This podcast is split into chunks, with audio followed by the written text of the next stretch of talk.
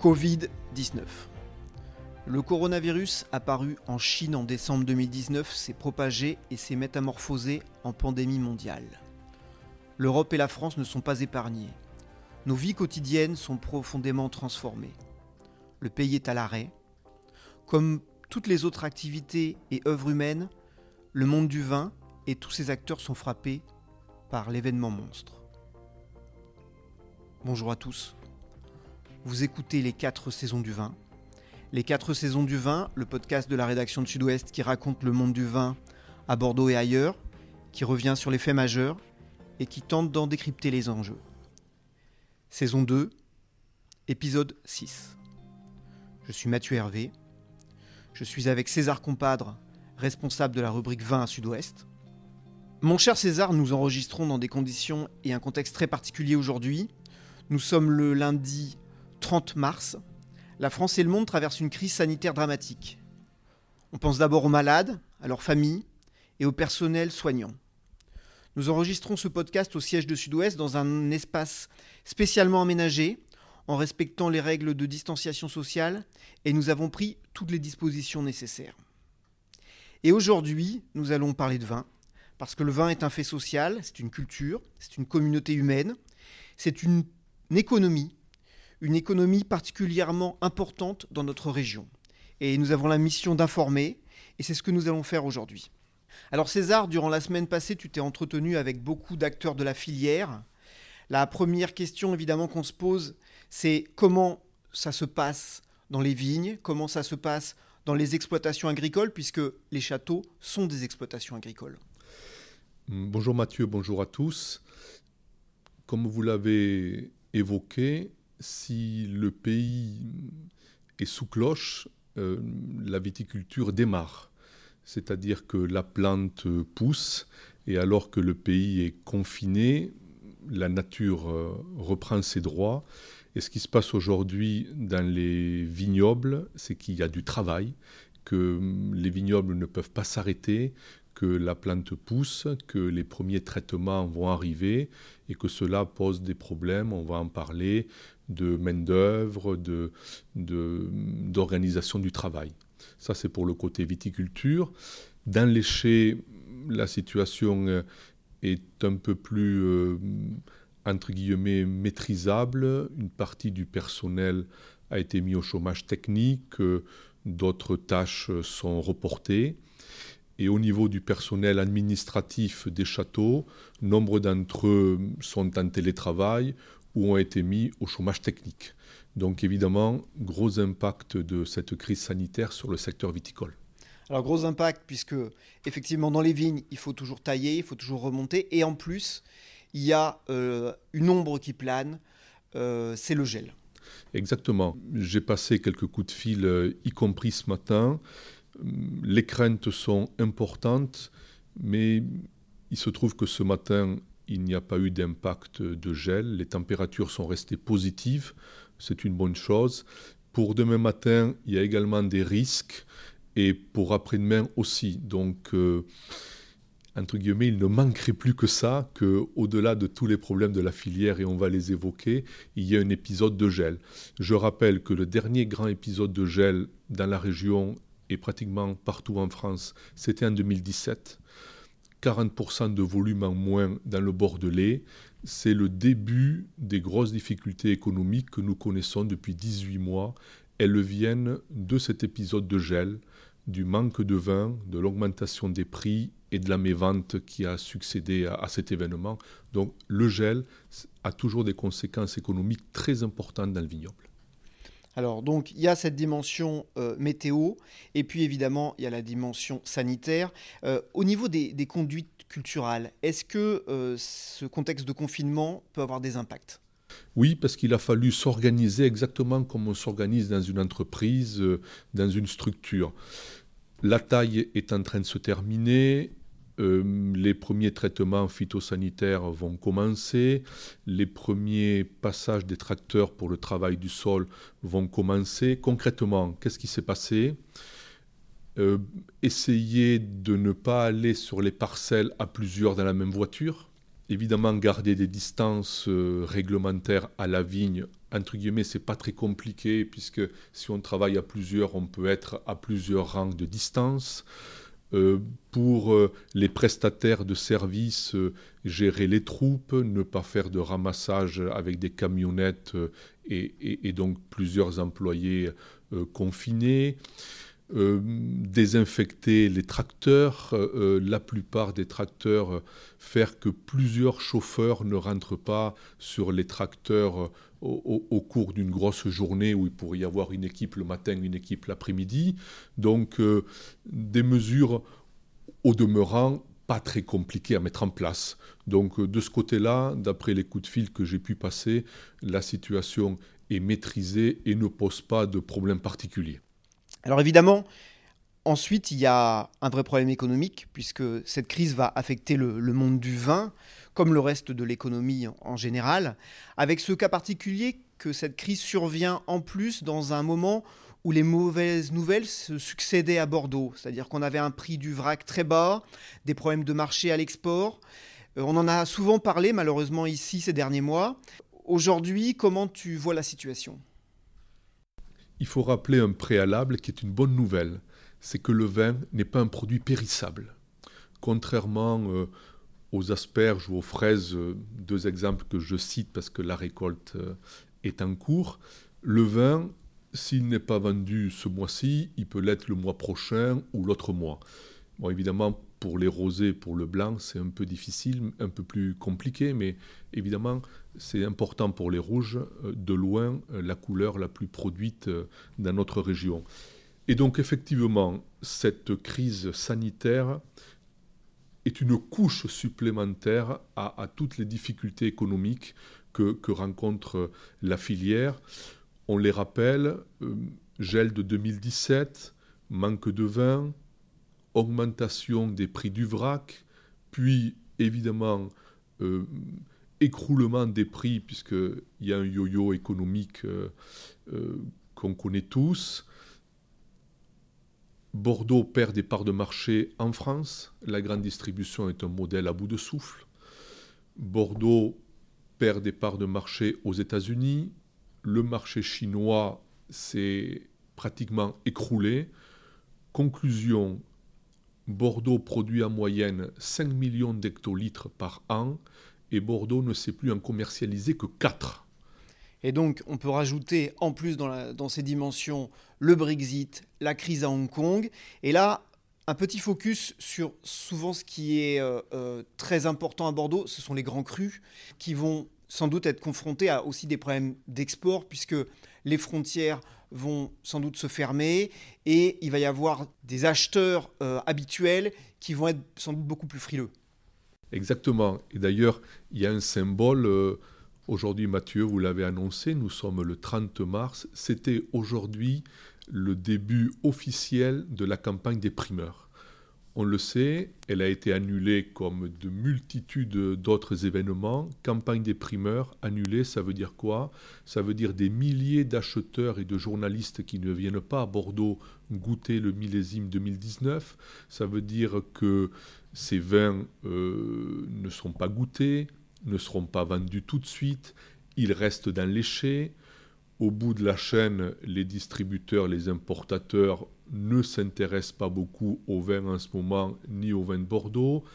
Les consommateurs en bout de chaîne également. Donc tout, tout est un peu gelé, si j'ose dire. Euh, et évidemment, c'est une mauvaise nouvelle pour les grands crus comme pour l'ensemble des vins. En rappelant, Mathieu, que les restaurants sont fermés, dans nombre de pays. Euh, en France, même si les cavistes pouvaient rester ouverts, j'ai passé des coups de fil, la plupart d'entre eux ont fermé, premièrement pour protéger leur personnel, ensuite parce qu'évidemment il n'y a pas grand monde qui franchit leurs portes, et tous ces vins qui ne sont pas vendus aujourd'hui, ils seront difficilement vendables demain. En tous les cas, le chiffre d'affaires qui est perdu est perdu. Euh, ce n'est pas parce que les affaires pourraient reprendre dans 2-3 mois qu'un consommateur euh, boira ce qu'il n'a pas bu le mois précédent. Donc c'est du chiffre d'affaires net qui est perdu et évidemment ça peut également poser de grosses difficultés économiques pour nombre d'exploitations et de négociants. Alors justement, c'était euh, le, point sur lequel je voulais qu'on revienne parce que crise sanitaire, crise économique, mais surtout il va y avoir des drames humains parce que euh, c'est souvent, comme d'habitude, malheureusement, c'est les plus fragiles qui vont, être touchés en premier, ceux qui ont peu de trésorerie. Et là, ce sont souvent les petites exploitations, petites exploitations familiales, les petits négoces qui vont être malheureusement en première ligne. Exactement, ils vont être en première ligne. Depuis 18 mois à 2 ans, on l'a dit, il y a une mévente importante, donc moins de rentrées financières, trésorerie fragile. Avec cette crise sanitaire, deux ou trois mois au moins de non-vente. Arrivera également, il faut le souligner rapidement, la récolte prochaine. Les chais sont pleins de vin, il faudra les rentrer, éventuellement louer des cuves ou que sais-je pour garder les vins. Ça fera encore plus de dépenses et donc, c'est toute une chaîne professionnelle, effectivement, qui est encore plus fragilisée par cette crise sanitaire, avec un point important, c'est que le monde de la coopération, je pense, joue son rôle. C'est-à-dire que les petits producteurs, aujourd'hui coopérateurs, évidemment, ne pourraient pas tenir s'ils étaient seuls.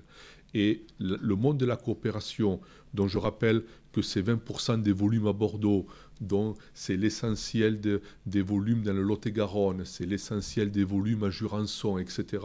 La coopération, je pense, sera un amortisseur économique et social pour ces petits producteurs potentiellement très fragiles. Donc des coopératives qui ont vraiment un rôle euh, très important à jouer dans le futur. Exactement. Alors on va continuer à dérouler euh, sur la filière. Tu l'as évoqué euh, brièvement, la semaine des primeurs donc euh, annulée qui n'a pas eu lieu puisque ça devait commencer aujourd'hui précisément.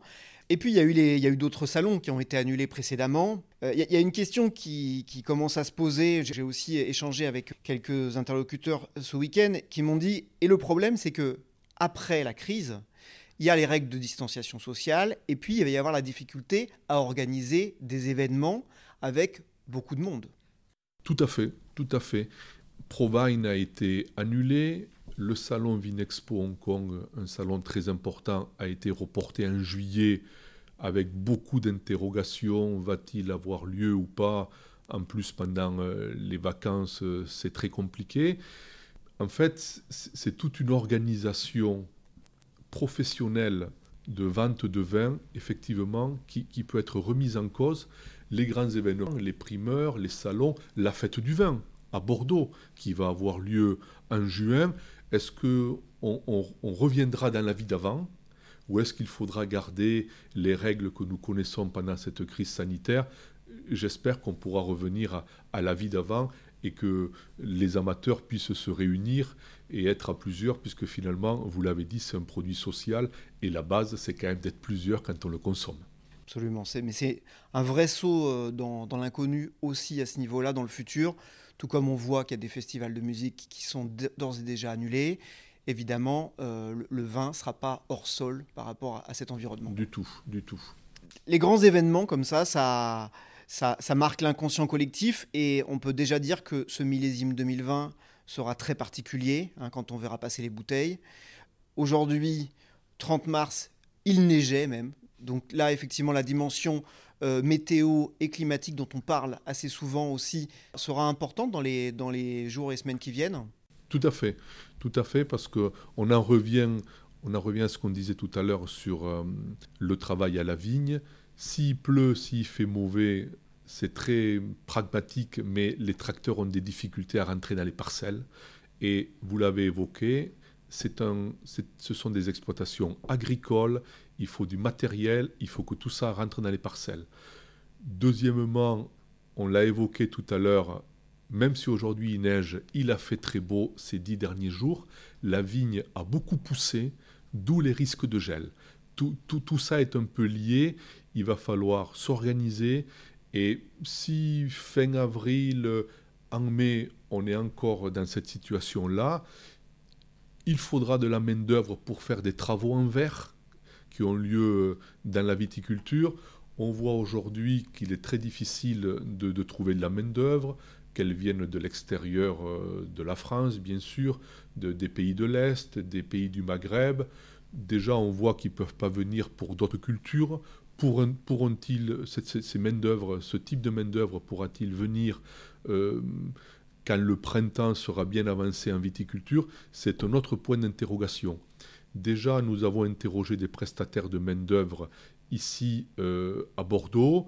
Ils ont du mal à recruter. Et comme nombre de propriétés ont externalisé leur travail ces dernières années, nombre de propriétés sont tributaires du travail euh, des prestataires de services. Si les prestataires de services n'ont pas de main-d'œuvre, ils ne peuvent pas honorer leur contrat dans les exploitations. Et nous l'avons évoqué, la vigne n'attend pas, elle pousse. Et voilà, ce qui n'est pas fait aujourd'hui peut difficilement être reporté dans 15 jours ou 3 semaines. Il y a des délais, il y a, un timing important et il faut au bout mener le travail euh, nécessaire. donc on peut présager que ce millésime 2020 en bouteille, il ne sera pas pareil que les non, autres. Non, il ne sera pas pareil. Et j'en profite pour rappeler que le millésime 2019 et le millésime 2018 sont de très bons millésimes. Ça veut dire qu'on ne les boit pas beaucoup parce qu'il y, y, a une crise, nous l'avons évoqué, mais le vin est dans le chai, il est bon. Espérons que si tout ça reprend dans six mois, dans un an, au moins la matière première pour se faire plaisir. Alors on va continuer une nouvelle fois à dérouler. Et là, on va penser aux distributeurs, euh, qui sont aussi des, acteurs extrêmement importants dans la filière. Là, je pense notamment euh, aux cavistes, aux cavistes de quartier, aux cavistes en ligne, qui peuvent pas forcément aussi adresser euh, leur, vin. Je pense à, à, Fabien, Olivier, qui se reconnaîtront. pour eux, c'est quoi le défi dans le futur là?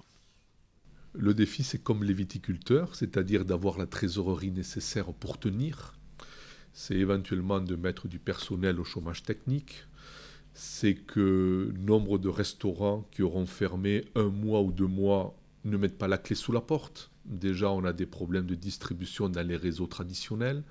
On l'a vu en parallèle, la grande distribution est en souffrance. Si la grande distribution est en souffrance, si le monde de la restauration souffre, si les cavistes euh, sont impultés parce qu'ils viennent de fermer, ils auront du mal à démarrer, au final, euh, quel, quel, créneau de distribution solide les consommateurs pourront-ils avoir en face d'eux pour se procurer du vin? C'est finalement tout, tout, le système d'organisation de distribution du vin qui est impacté en ajoutant que nombre de transporteurs ne travaillent plus.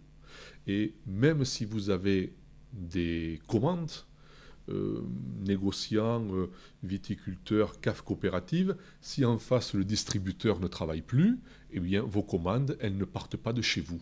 Alors on va quand même terminer par une note d'espoir, si tu veux bien, César, euh, parce que à la sortie de crise, probablement, y aura-t-il des opportunités?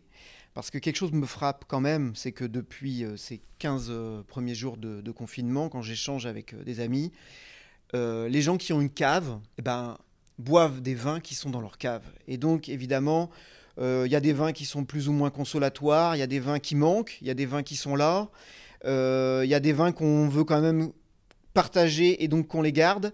Mais euh, à la fin, une fois que tout le monde sera sorti de cette situation de, confinement, eh ben, probablement les gens voudront-ils acheter des vins. Et donc il faudra être au rendez-vous, et notamment pour les vins de Bordeaux. Alors, la bonne nouvelle, vous l'avez évoqué, c'est que si on est confiné chez soi, on a le temps, on a sûrement le temps de cuisiner et on a sûrement le temps d'ouvrir quelques bouteilles. avec modération toujours. Avec modération, mais il faut garder mal parce qu'être confiné, c'est pas toujours facile.